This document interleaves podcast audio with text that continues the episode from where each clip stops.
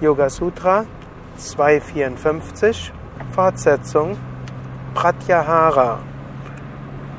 Wenn die Sinne nicht in Kontakt mit den Objekten treten und gleichsam in die Natur des Geistes eingehen, entsteht Pratyahara, Zurückziehen der Sinne. Fortgeschrittene Form von Pratyahara heißt, dass du nichts bemerkst, was außen geschieht.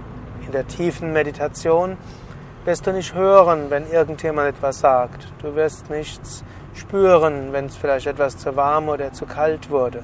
Du wirst auch nicht merken, wenn vielleicht irgendetwas juckt oder eine Fliege sich auf deine Nase gesetzt hat.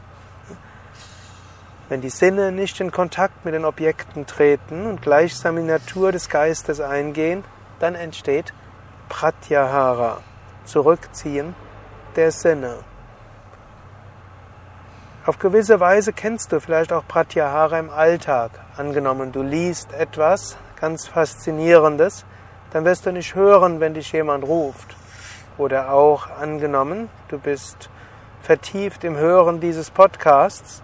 Wenn du sehr konzentriert bist, wirst du noch nicht mal dein Telefon hören, wenn es läutet.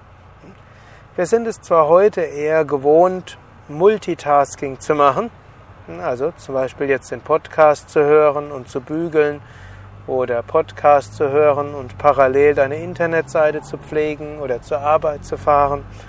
Und hm, letztlich, das nutzt man ja auch mit diesem modernen Medium. Aber es ist auch gut, manchmal etwas zu tun, wo du ganz absorbiert bist, wo du nichts anderes machst als nur das.